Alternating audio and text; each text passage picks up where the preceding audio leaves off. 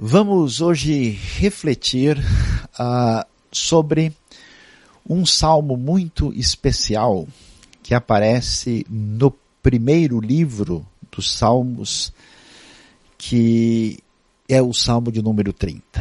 E o título da nossa mensagem, da nossa reflexão no dia de hoje será Quando a ira divina a minha alma ensina. O Salmo 30 faz parte desse livro tão especial e extraordinário, um livro de profunda espiritualidade, oração, adoração, de encontro do indivíduo e da comunidade com o Senhor. Esse uh, salmo está no que eu, como eu, disse no primeiro livro, porque na verdade eram cinco livros que foram compilados até chegar no estado final do livro de Salmos. O primeiro livro ia do 1 até o 41, e assim nós tínhamos os sucessivos livros que foram compilados depois que o povo voltou do exílio da Babilônia.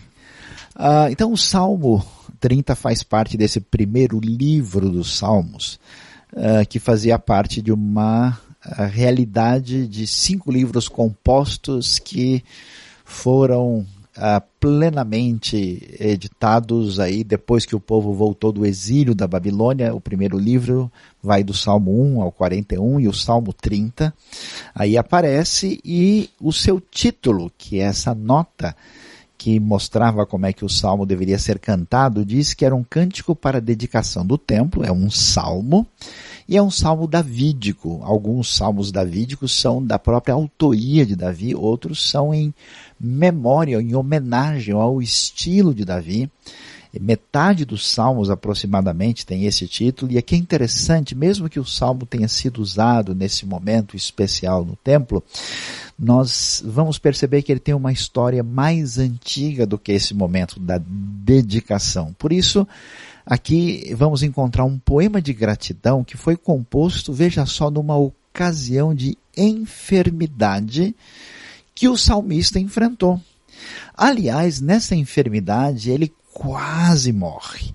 E este salmo então mostra uma espécie de presente dado a Deus como sinal de gratidão no momento especial de adoração no antigo templo em Jerusalém, dedicado ao Senhor nos tempos do Antigo Testamento. E o que é que nós vamos ver? Dá uma olhada só uh, no detalhe. O Salmo era uma poesia muito bonita, muito bem feita. Bem estruturada, esse salmo tem 12 versículos. Os estudiosos da literatura descobriram que um jeito dos antigos israelitas guardarem certas coisas é que eles, nas poesias, eles tinham palavras-chave que ligavam uma coisa a outra. E olha que coisa interessante, a primeira coisa do salmo é repetida no final e vai voltando nesse estilo que você pode ver, e isso foi chamado pelos estudiosos de estrutura quiástica. E ele diz no versículo 1, o, o verbo que é, aí aparece com força é exaltarei, Lá no desfecho nós vemos a ênfase nos louvores, depois aparece o curaste no verso 2, no 10 e 11 ele comemora a cura, falando da frase tão bonita que Deus transformou o seu pranto em dança. A sepultura aparece como paralelo de uma parte do verso 9, que é cova. Louvem é paralelo do louvará, verso 4 e também 9. 5 e 6 destaca-se o choro, no 8 está o clamei, e olha que coisa interessante, no centro de tudo do salmo aparece a palavra firmeza, que Deus estabeleceu firmeza para o salmista no momento muito difícil, muito complicado. Entendendo a, a beleza, o detalhe, detalhe, a preciosidade da estrutura, não só de conteúdo, mas poética da revelação, vamos ver o que é que o Salmo 30 nos ensina. Ele vai contar sua experiência. É muito bonito isso, porque o, o Salmo vai falar de maneira muito individual, profunda. Uh, como a gente está se sentindo hoje, né? Nesses dias difíceis, muita gente afastado uh, fisicamente da comunidade, sem poder ver de perto amigos e gente próxima, nós convivemos mais intensamente com a nossa própria individualidade. Então ele vai dizer, eu te exaltarei, Senhor. Uma palavra forte que envolve uma comemoração extremamente é, definida, exuberante, forte. Eu te exaltarei, pois tu me reergueste. Quer dizer, o salmista estava prostrado, estava numa situação terrível e ele reconhece que Deus o fez levantar e não deixasse que os meus inimigos se divertissem à minha custa. É muito importante aqui ver que o salmo não só focaliza o indivíduo, mas o valor do indivíduo perante a comunidade. Muitas vezes um salmo individual, como o salmo davídico, ele, ele focaliza a figura importante do rei de Israel, o rei com quem Deus fez aliança. E os inimigos são inimigos do povo de Deus. Então, quer dizer, além de você estar tá sofrendo, além de você estar tá doente, você está uh, passando pelo crivo perverso daqueles que desejam o mal a você que estão comemorando o seu sofrimento, que estão menosprezando o que você está enfrentando. Sabe aquele sentimento negativo? Pois é, nesse tempo ainda era pior. Quer dizer, os inimigos do povo de Deus estavam à volta torcendo para o desastre. Então, ele não só vê a bênção que o atingiu diretamente, mas ele vê também essa bênção em relação a reprovação dos que estavam à sua volta. E ele então diz: Senhor meu Deus, olha a particularidade de chamar Deus na primeira pessoa, a ti clamei por socorro e tu me curaste. Fica claro que o salmista estava muito doente. E, e, e se nós hoje estamos no momento da história humana quando nós temos acesso a tantos medicamentos, a tantos recursos que estão disponíveis pelo entendimento do ser humano daquilo que envolve a criação de Deus, uh, e somos capazes de lidar razoavelmente bem com muitas doenças, imagine o que era sofrer de uma doença mortal nos tempos antigos. O que, que a pessoa ia fazer? Como vimos a sabedoria de Deus em Levítico 13, 14, havia todo um cuidado especial para que uma doença contagiosa não se propagasse no meio do povo e assim fragilizasse de modo terrível toda a comunidade. O salmista sarou de uma doença. A gente não sabe qual. Às vezes a Bíblia é genérica ao falar de enfermidade, às vezes ela fala dos sintomas, mas pode ter sido algo uh, altamente infeccioso, que traz febre, que traz pus, uma série de situações que colocava inclusive a pessoa numa situação de impureza. A coisa foi tão séria que o salmista sabe que ele escapou da morte. Eu sei que muita gente que pode nos acompanhar hoje nesse culto ao vivo sabe o que é isso. Nesta manhã nós abrimos o nosso momento de louvor, adorando a Deus e lembrando do que o Senhor fez em nosso favor, mas com a memória saudosa de um irmão nosso que passou para a glória diante de Deus e que passou por uma situação difícil e partiu desse mundo. Às vezes, Deus nos agracia de modo a nos promover para a vida eterna conforme o seu desejo, como ele fez com muitos apóstolos da igreja primitiva. Às vezes Deus, na sua bondade e misericórdia, abençoa também a nossa vida, nos dando mais algum tempo de vida aqui para que a gente viva para a sua honra e a sua glória. O salmista está contente porque Deus resolveu abençoá-lo nesse sentido. Então ele diz: Tiraste-me da sepultura. A palavra sepultura aqui é a palavra hebraica Sheol, que é uma referência não só à sepultura, à cova propriamente dita, mas também ao mundo dos mortos.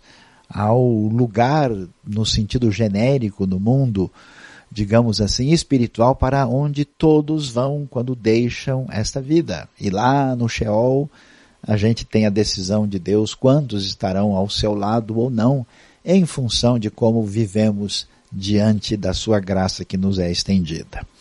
Ele fala que a coisa foi tão séria que ele diz: prestes a descer a cova, devolveste minha vida. Você imagina uma coisa dessa? Quer dizer, ele já estava praticamente morto. E a, a, a sensação, aí eu entendo a gratidão, eu entendo a festa dele, dizendo: O Senhor me devolveu a vida. Eu me lembro, eu era ainda muito jovem, eu resolvi tentar atravessar um, um rio juntamente com os amigos numa região do interior do Brasil e no meio do caminho faltou-me o fôlego e pela graça de Deus eu segurei num lugar e naquele dia eu senti Deus me devolveu a vida. Achei que eu não iria sobreviver.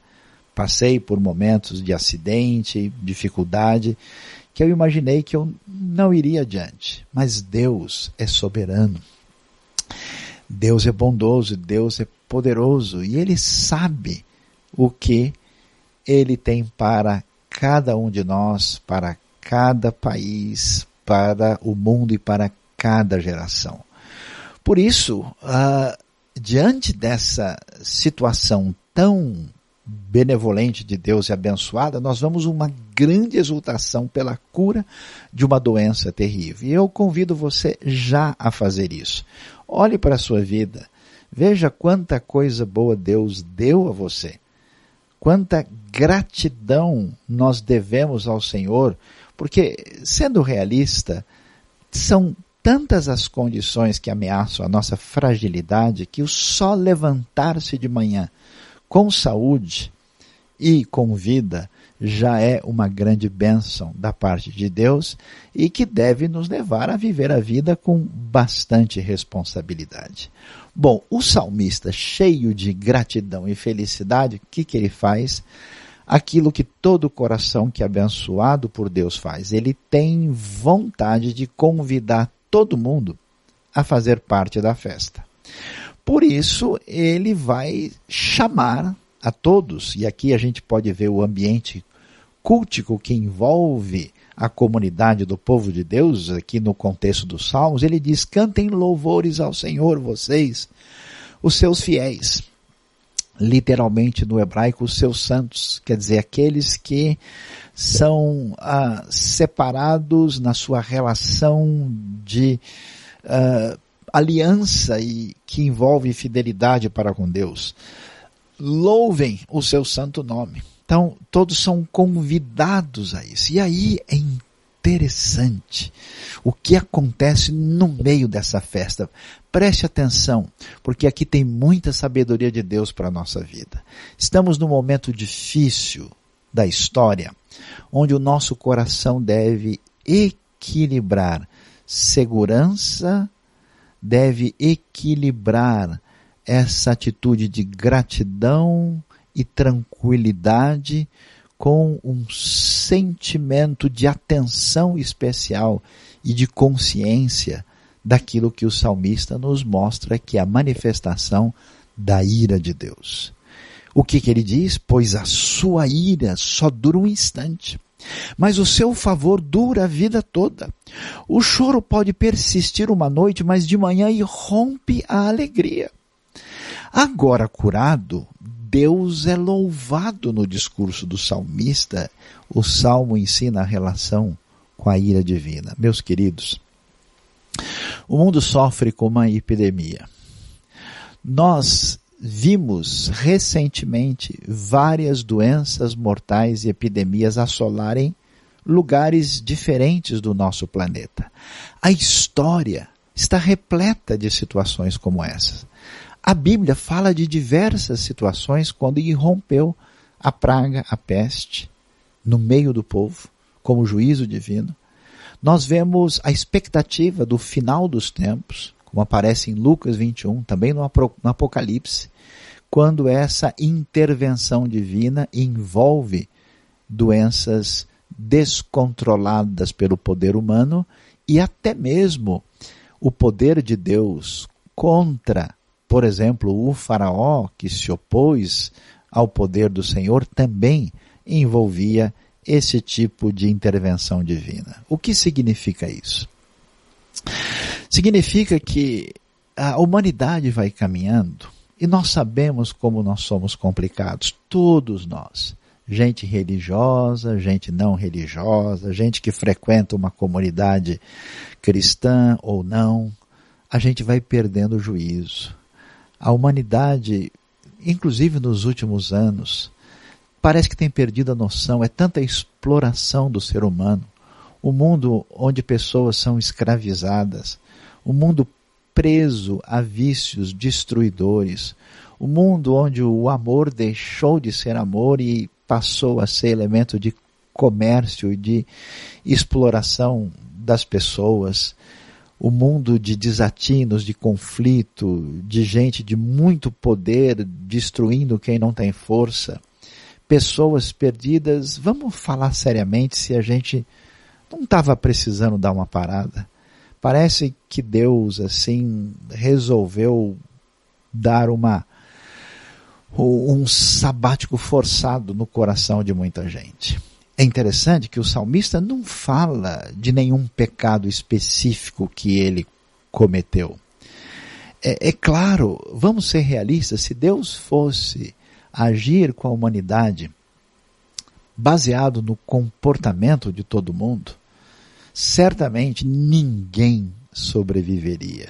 Ninguém estaria de pé.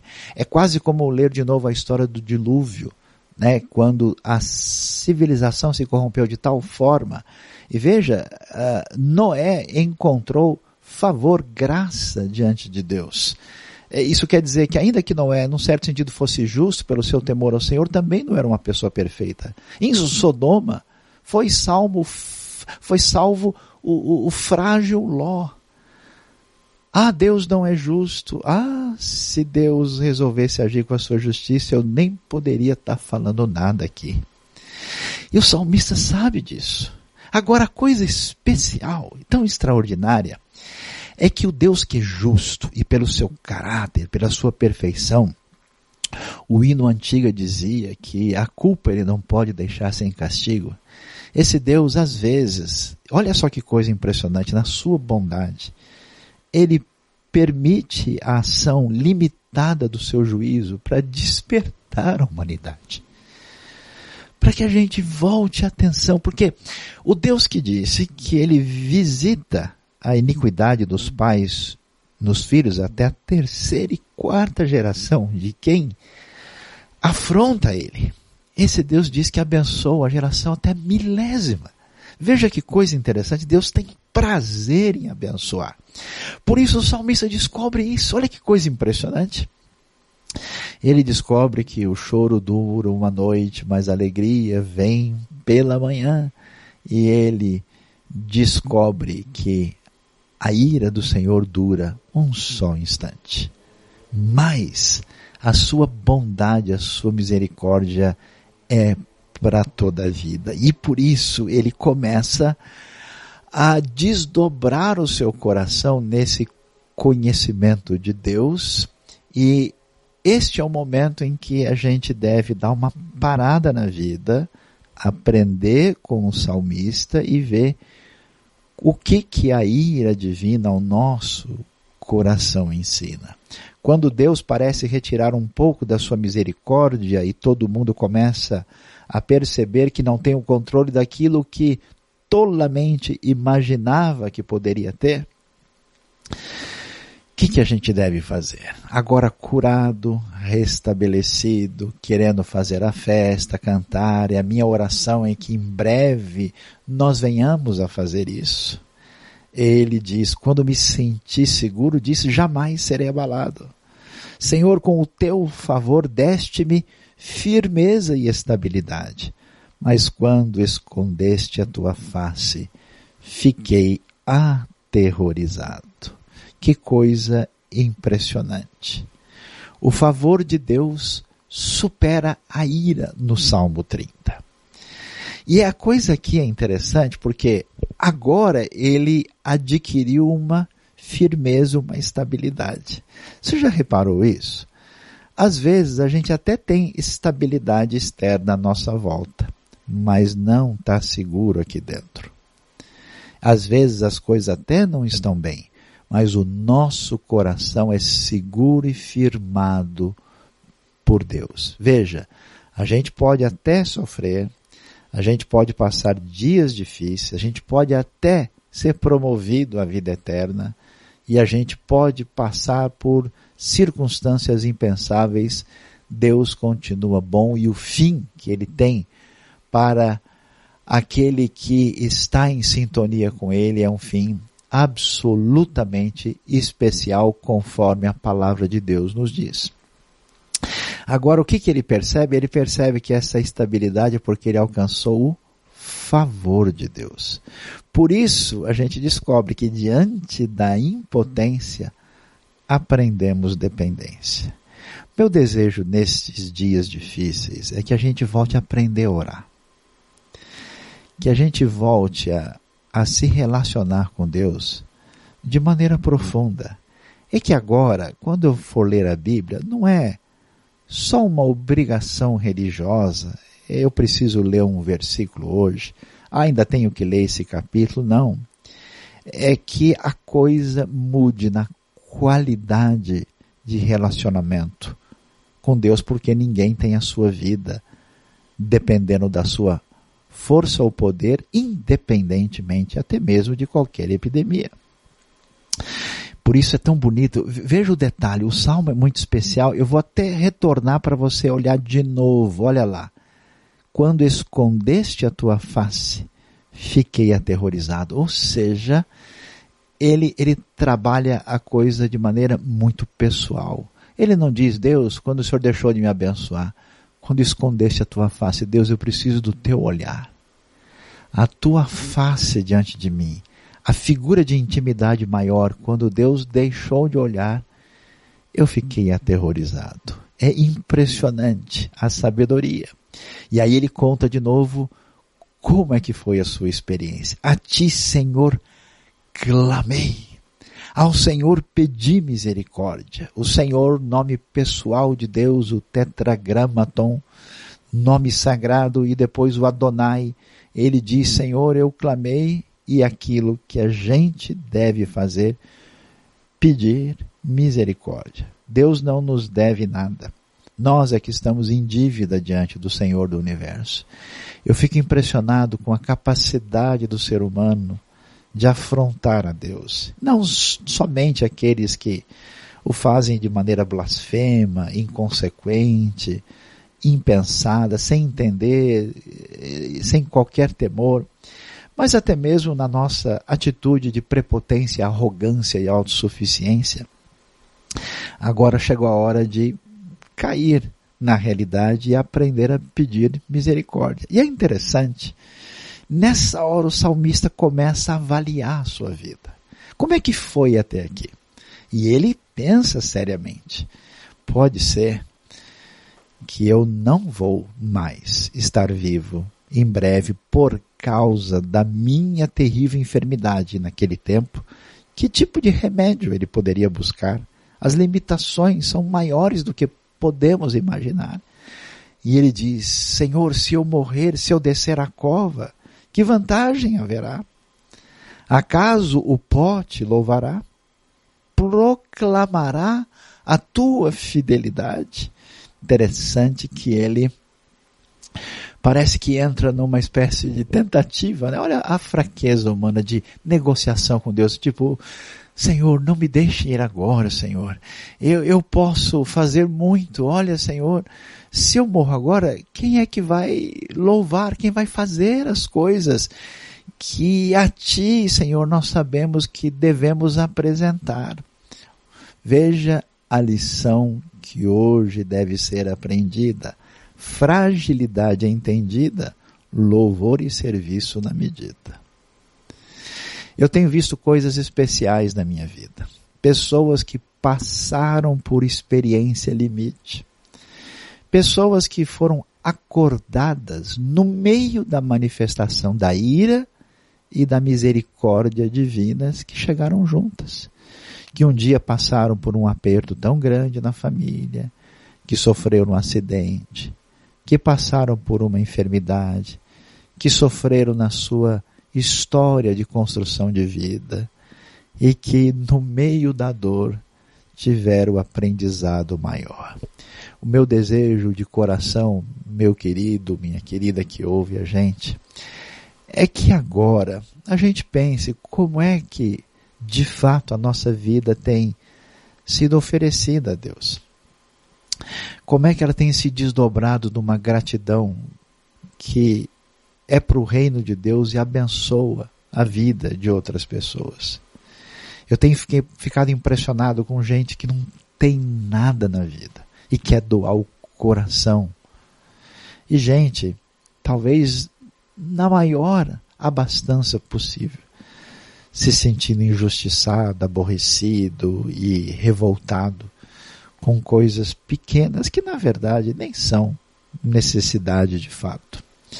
E aí a gente volta a ver e mais uma vez queria mostrar o quadro poético do Salmo para ver como essa beleza de poesia que hoje ilumina o seu coração, traz vida à sua alma, abençoa o profundo do seu espírito, mostra que entre exaltação, louvor, sepultura, cova, cura e dança de felicidade, a firmeza baseada na dependência de Deus, coroa a beleza do Salmo 30. E o salmista vai caminhar para o desfecho. E ele termina o salmo dizendo: Ouve, Senhor, e tem misericórdia de mim. Senhor, se tu o meu auxílio. Olha o detalhe: se tu o meu auxílio. Nossa dependência está naquele que é o nosso Criador, diante de quem compareceremos um dia. Ele é a nossa referência, ele é o nosso centro de orientação. O bom senso, o equilíbrio na vida depende da orientação da sua palavra. E precisamos ter o Senhor como esse auxílio.